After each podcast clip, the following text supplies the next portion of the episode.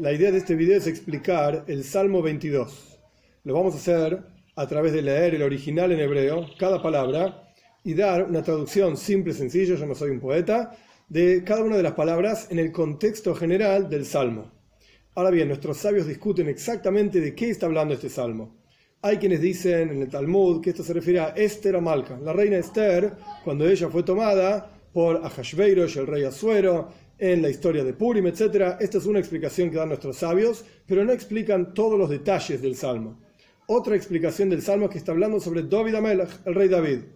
Pero la tercera explicación, que es la que vamos a tomar y ampliar a lo largo de todo el Salmo, traduciendo las palabras, explicando las conexiones, etc., es sobre el pueblo judío. El Salmo está compuesto como el pueblo judío hablándole a Dios y pidiéndole que lo saque del exilio, del Golus en Babel, del exilio en Babilonia está compuesto en sí por el rey David, pero el rey David vivió muchos años antes del exilio en Babilonia y está escrito en forma de nebúa, de profecía de lo que va a ocurrir en la época en que el pueblo judío esté en el exilio en Babilonia. Vamos a comenzar. En el original en hebreo. La menatzea es una palabra que no tiene una traducción exacta a los que cantan, el coro que cantan las canciones y cánticos, etc., se los llama menatzhim Menatzim viene de la palabra Nitzuach, Netzach, significa victoria. Porque aquellos que cantan, como que cada uno canta más fuerte para ser victorioso por sobre el otro. Hay muchísimos salmos que empiezan con esta palabra, la menatzeya, que se refiere para el director del coro o para el coro, etc. A la Yeles Sobre él, a Yeles Hay quienes dicen entre los comentaristas que se refiere a un instrumento. Pero, de vuelta, el, enfoque que nosotros vamos a tomar es que se refiere a Yeles Ashahar, es el pueblo judío propiamente dicho. Y la razón por la cual se llama Yeles Ashahar, estaban en Gol, estaban en, en Babel, en Babilonia, y así como el concepto de una Yeles, Ayala, es una sierva, la hembra del siervo. Es Yeles Ashahar, este es el pueblo judío llamado como una sierva, un tzvi, una tzivia, que es toda la misma idea, siervo, sierva, etcétera y Shahar representa la mañana, el brillo, la belleza, etc. Entonces, para, el director del coro, una canción sobre el pueblo judío, que es llamado Yeles Shahar, una canción para David. Eili, Eili, la Traducción literal sencilla. Mi Dios, mi Dios, Keili. Keil viene de la palabra Keil, también significa fuerza. Es Eile los poderosos de la tierra. Entonces le estamos pidiendo a Dios nuestra fuerza, tú eres Dios, nuestra fuerza, nuestro poder, etc. ¿Por qué me has dejado? Keili, Keili, mi Señor, mi Señor, mi fuerza. ¿Por qué me abandonaste? Y está lejos mi salvación. Estas son, este es mi clamor.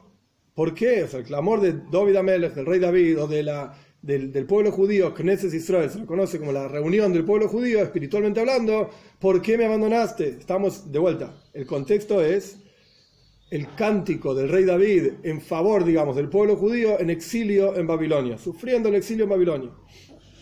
¿Por qué me abandonaste? Y estoy, está lejos mi Yeshua, mi salvación. Mi Dios, mi Señor, voy a llamar durante el día y no tengo respuestas. Y a la noche no voy a quedarme en silencio, voy a continuar llamando y pidiendo la ayuda de Dios. Y tú, Dios, eres santo y estás sentado, sos eterno, las alabanzas del pueblo judío te llegan hasta ti. Y generación tras generación, cuando el rey David pedía por sus, contra sus enemigos en las guerras, o incluso antes Shmuel Anobi, cualquier otro de los profetas, eran respondidos, se les respondía. Entonces le preguntamos, por así decir, a Dios, ¿por qué me abandonaste? En el versículo anterior. Y en el próximo versículo, si sos eterno y sos santo, entonces respóndeme, contéstame, necesito de tu ayuda. En ti confiaron nuestros antepasados, nuestros padres, confiaron en ti y fueron salvados. A ti gritaron, clamaron y fueron salvados. En ti confiaron, no se avergonzaron. Y yo soy como un gusano, no soy como una persona. De vuelta, el contexto es o el rey David o este es el enfoque que estamos tomando, el pueblo judío como una sola persona clamando a Dios, soy como un nada, soy como un gusano. Herpas Adam, soy como una persona vergonzosa, Bzui Am, una persona, un pueblo, perdón, Am es pueblo, un pueblo totalmente despreciado.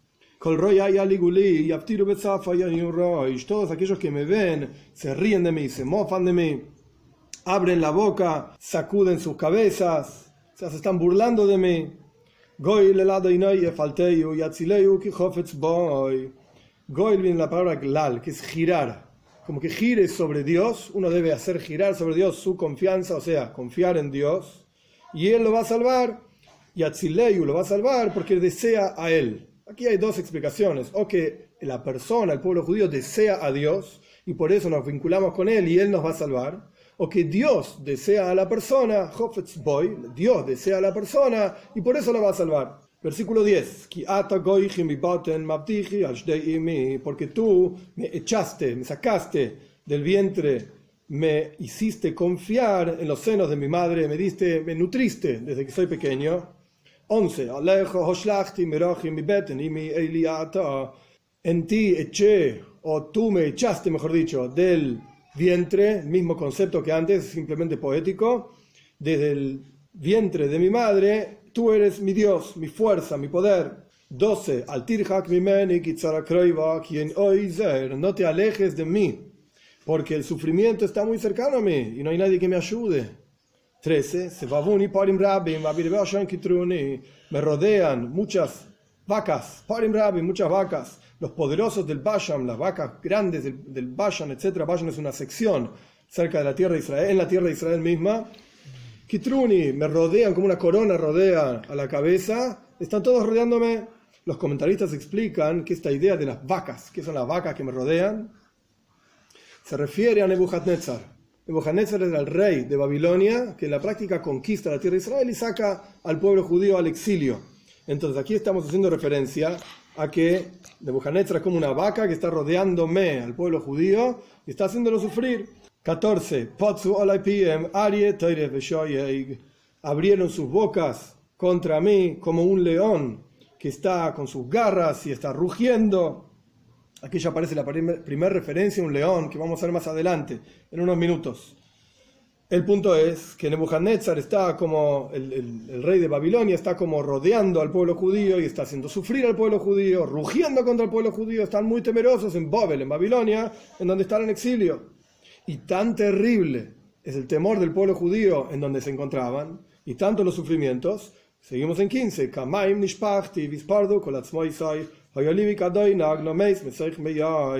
como agua soy vertido y se separaron todos mis huesos y mi corazón se derrite como la, la cera dentro en el interior de mis intestinos.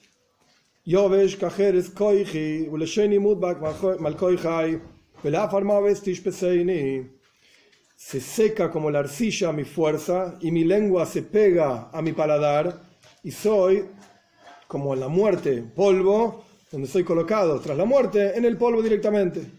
17.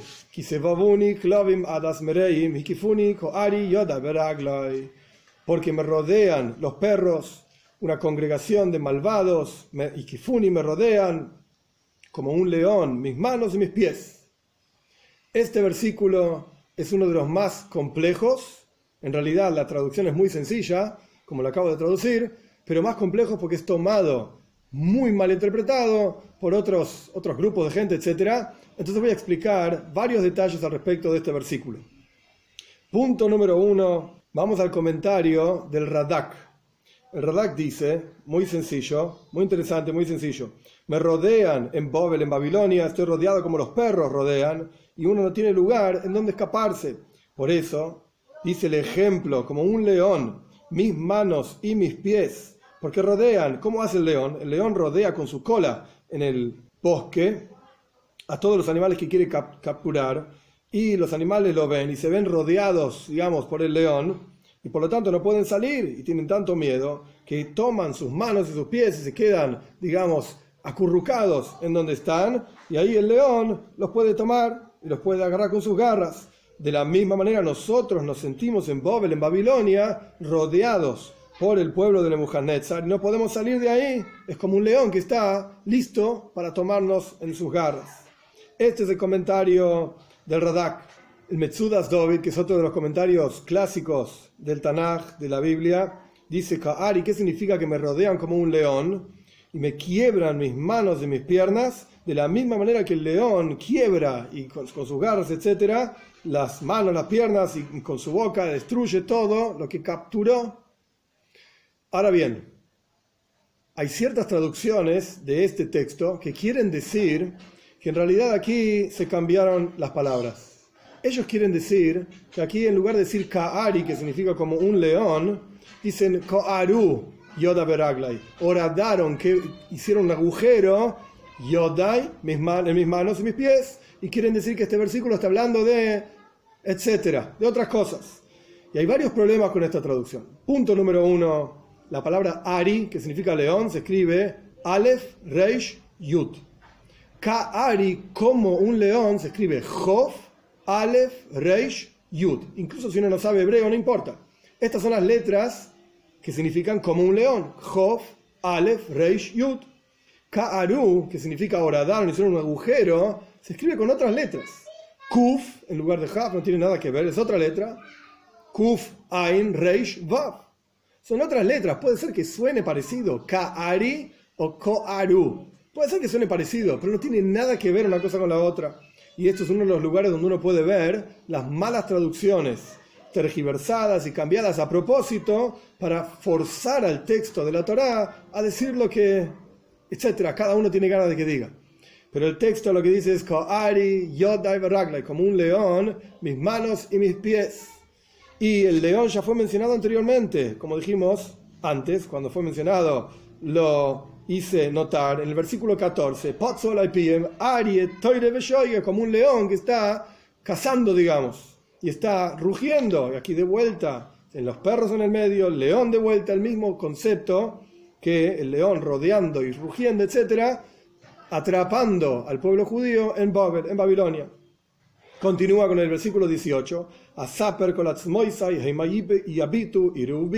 Voy a contar mis huesos, hay varias traducciones, pero voy a contar mis huesos. Ellos me observan, está hablando de Babilonia, de Nebuchadnezzar, el rey, etc. Ellos me observan, me miran a mí, y ellos quieren repartirse, van a repartirse mis ropas. O sea, estamos totalmente desgraciados, despreciados en el exilio en Babel. Y ellos reparten mis ropas entre ellos.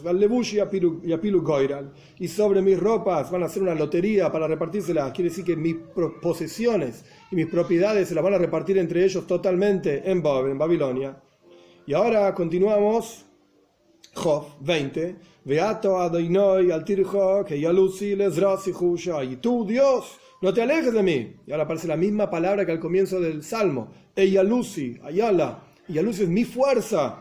Lesrasi apúrate a mi ayuda. Sacanos del exilio en el que estamos viviendo. Salva de la espada mi alma, de las manos del, del perro a mi alma, y es mi alma también. Sálvame de la boca del león. Una vez más el león. Entonces, volviendo para atrás, no tiene ningún sentido que en ese versículo, en el 17, no se lea león. Porque antes en el 14 dice león, después en el 22 dice león de vuelta. ¿Y por qué en el 14 va en el 17, perdón, va a decir otra cosa? Está hablando del león que está rodeando al pueblo judío y simbolizando el pueblo de Babilonia, etcétera, como un león que está cazando con Z al pueblo judío.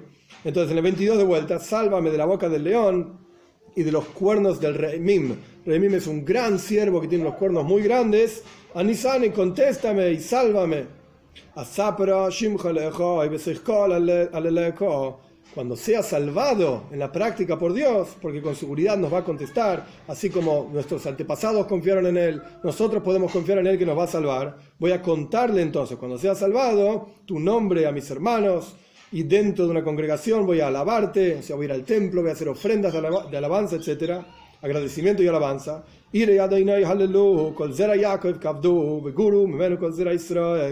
Aquí habla de tres niveles los temerosos de Dios, que en general son los conversos, aleluya, alaben a Dios, Colzera Yaakov, toda la descendencia de la simiente de Yaakov, que se refiere al pueblo judío, pero de un nivel espiritual bajo, por eso se llaman Yaakov. honren a Dios y temen de Él toda la descendencia, toda la simiente de Israel, por los judíos de un nivel espiritual más elevado. 25. Porque Dios no desprecia y no aborrece el sufrimiento del pobre, pero y no oculta su rostro de él. Y cuando le grita a él, le clama a él el pobre, el sufriente, etc., Dios escucha.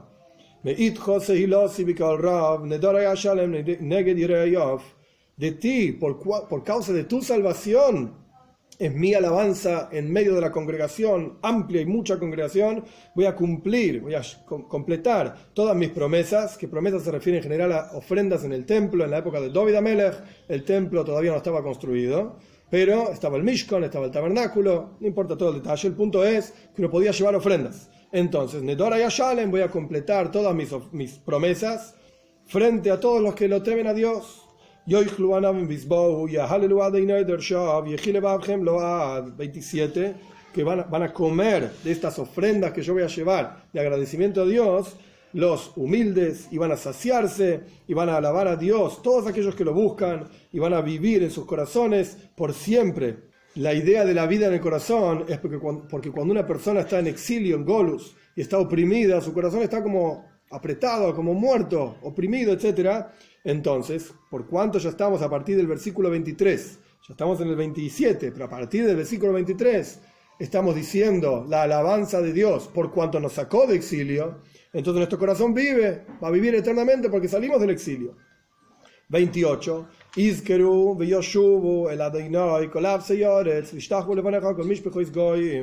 Que lo mencionen y lo recuerden en todo sufrimiento. Debemos recordar en el exilio la salvación de Dios y vamos a retornar hacia Dios todos los confines de la tierra y van a arrodillarse frente a Él, prosternarse frente a Él todas las familias de todos los pueblos. Porque para Dios es el reinado y el gobierno sobre todas las naciones del mundo.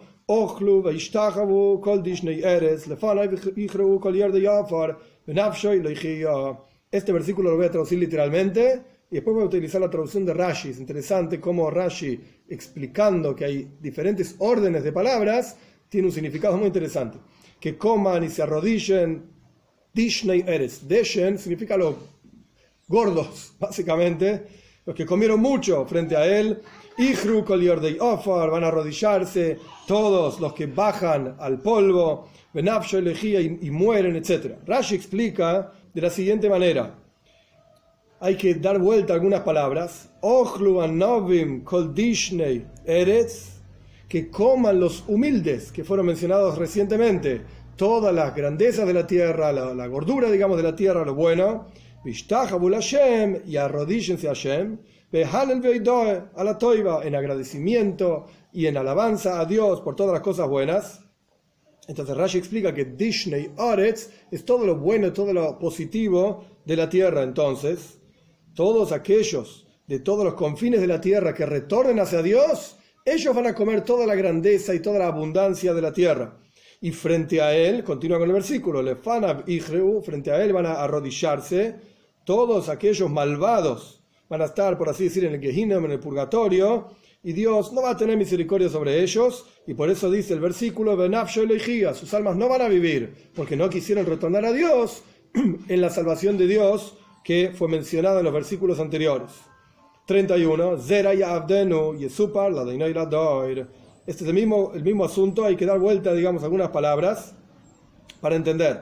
La descendencia del pueblo judío, que son Abadim, son como esclavos y sirvientes de Dios, van a contar sobre Dios generación tras generación. Dicho de otra manera, debemos contarle a las últimas generaciones, explica Rashi, todas las maravillas que Dios hizo con el pueblo judío y alabarlo, porque hizo con ellos, los anteriores y con el futuro, grandes milagros y grandes maravillas para sacarnos del exilio. 32 y último,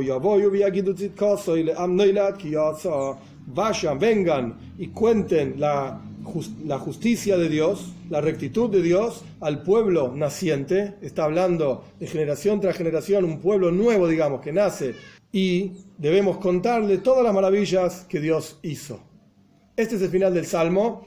Simplemente resumiendo, está hablando o de David Amelech, del rey David. De vuelta, nuestros sabios explican algunos asuntos sobre Esther Amalca, la reina Esther. Pero el, el salmo en sí está hablando del rey David, o está hablando del pueblo judío en exilio en Babilonia. Que sea el mérito de cada uno de nosotros que podamos leer, entender y disfrutar, apreciar cada una de las palabras de los Tehilim, de los salmos. Y como el tercer rebe de Jabal, del Tzemach decía, que si uno supiese el lío tremendo que hay en el cielo, porque un Yehudi está aquí abajo leyendo salmos, estaríamos todo el día leyendo salmos.